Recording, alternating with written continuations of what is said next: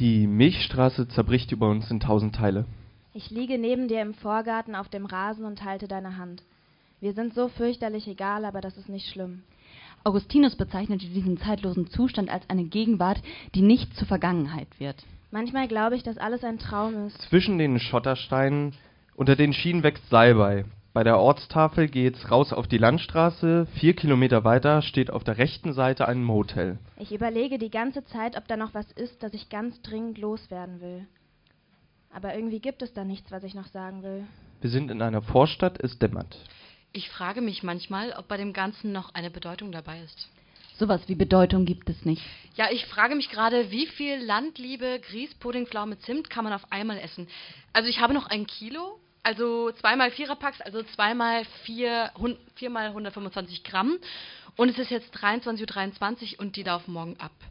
Und ich möchte die nicht wegwerfen, also ist es ungesund, so viel Grießpudding in 37 Minuten zu essen? Pflaume Zimt ist die Winter-Sonderedition, oder? Nee, die gibt es das ganze Jahr über. Ja, sowas wie die eine Realität kann man ja, kann ja niemand definieren. Also wie, wie, wie, wie kann es sowas denn überhaupt geben? Ich will immer alles begreifen und irgendwie habe ich dann das Gefühl, ich verstehe immer weniger von all dem um mich herum. Wir sind jetzt in einer Art Motel. Ich habe gerade eingecheckt da hinten. Die Nacht ist lichtlos und kalt. Es ist ja Nacht, eine Vorstadtnacht. Und das Motel ist vier Kilometer weit weg von dem Salbei unter den Schienen und der Boden draußen glänzt vom Regen im roten Licht des Motel-Schriftzugs. Irgendwie frage ich mich dann immer, was ist denn eigentlich der Unterschied zwischen Motel und Hotel? Immer wenn ich das lese, verstehe ich das nicht. Ich frage mich das auch, weil diese, dieses, diese Motel-Idee ist so eine, so, eine, so, eine, so ein amerikanisches Bild immer. Äh, ich glaube, also ich habe immer gedacht, Motels sind einfach ranziger als Hotels. Ja, und kleiner. Ja. Naja, aber das Oder Auto, so es geht ja auch schon größer. irgendwie, was ist denn das? Um das ist Auto, hier? Anna. Was Ja, ein Auto? Auto. Auto. Naja, also, Du hast ja dein Auto im Hotel, das wohnt irgendwie unter dir oder so. Hä, aber was heißt denn Motel? Also, heißt das was? Und ein Hotel? Also ist das irgendwie eine Abkürzung für irgendwas, oder?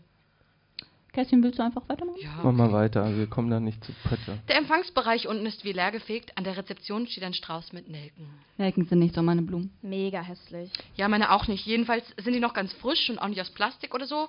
Irgendwer muss die da kürzlich hingestellt haben. Ja, Blumen wachsen nicht einfach so aus den Vasen, das hast du sehr gut beobachtet. Danke, ja, ich bin ein. Moment, ich bin das doch, die das sagt, oder? Also manchmal komme ich ganz durcheinander mit den Texten. Ich fühle mich so unstet und dann kann ich die Konturen meiner Figur fast gar nicht mehr erkennen. Ja, das klingt nicht gesund. Ja, also ich bin unten noch weiter rumgelaufen und wenn man an der Rezeption vorbeiläuft, kommt man in eine Art Essensraum. Und auf jedem Tisch, alle haben so schöne, kleine, rot-weiß gemusterte Tischdeckchen, wieder Vasen mit Blumen, aber diesmal ganz verschiedene Sorten. Welche Sorten? Äh, Hyazinthen, Lilien, Tulpen. Oh, du kennst aber viele Blumen. ja, und was seltsam war, auch Strelizien. Seltsam. Ist gar nicht die Zeit für Strelizien. Genau das habe ich mir auch gedacht. Also ich stehe vor dem Tisch mit den Strelizien und wundere mich. Da habe ich plötzlich das Gefühl, beobachtet zu werden. Ich drehe mich um und blicke auf die große Glasfront des Raumes. Jetzt erst fällt mir auf, dass sich da draußen eine lange Steinküste erstreckt. Wo auch immer wir sind, auf der einen Seite dieses Hauses ist eine riesige Straße und auf der anderen Seite das Meer. Ja, ich glaube, ich habe den Realitätsbezug verloren. Ich möchte mal ganz viel Geld verdienen und dann kann ich mir von dem System all das zurückkaufen, was es mir entzieht. Toll, das klingt schön. Schau mal, ähm, meine Socken.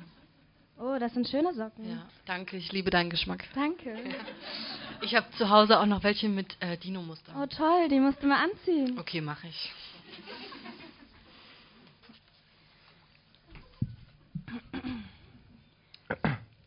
Die Luft ist ganz weich. Am Himmel verglühen die letzten Sterne. Es ist eine Mondscheinnacht im Paradiesgarten. Wir sind bei der Rosenernte in Bulgarien. Nein, Alles ist wie in einem Haus aus sehr filigranem Glas. Das Mondlicht fließt in hauchdünnen Fäden vom Himmel und bildet eine Art Nebelschleier um uns. ein Kristallpalast. Wo sind wir? Also das hier ist die unendliche Allee unseres Universums und die Blüten der Sil Silberlinden rieseln auf uns herab. Am Ende der Allee ist das, was danach kommt, ein neues Universum, wenn man so will, ein verlorenes Paradies. Und da sind dann wieder wir. Also gibt es uns mehrmals. Nein, uns gibt's nur einmal hier und dann da, also hier, also nur hier und da. Also wenn du die Allee entlangläufst, dann bist du zwischen dem Hier und dem Da. Du darfst nie ankommen, das ist der Trick. Sowas wie Zeit gibt es nicht. Du bist dann im Zeitlosen. Da unter den Silberlinden, da ist dann das Zeitlose.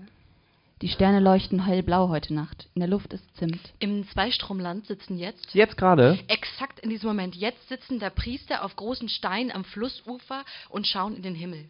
Sie mampfen Datteln mit Honig und dippen sie auch ab und zu in Milch. Und was Sie da am Himmel sehen, das sind die Sterne. Und Sie schauen so rauf zu den Sternen und das wäre dann das Intro für die neue Staffel Twin Peaks. Aber darum geht's nicht. Sie sehen alles am Himmel so wie wir, den Mond und die hellen Fixsterne, und sie errichten Sternwarten und bestimmen alle Sterne. Große Türme, die bis in den Himmel ragen. Ja, der Turmbau zu Babel. Ja, genau. Die tiefblauen Ziegel des Ishtar-Tors, leuchtendes Blau aus Kobalt und Kupferoxid. Dahinter tausend verwinkelte Gassen, hunderte Plätze. Alles eine vergessene Erinnerung. Das neue Babylon, die Rekonstruktion des Palastes Nebukadnezars, des 600-räumigen Palastes, zerfallen im Krieg 2003. Der Palast aus 600 Träumen. Der Palast mit 600 Räumen.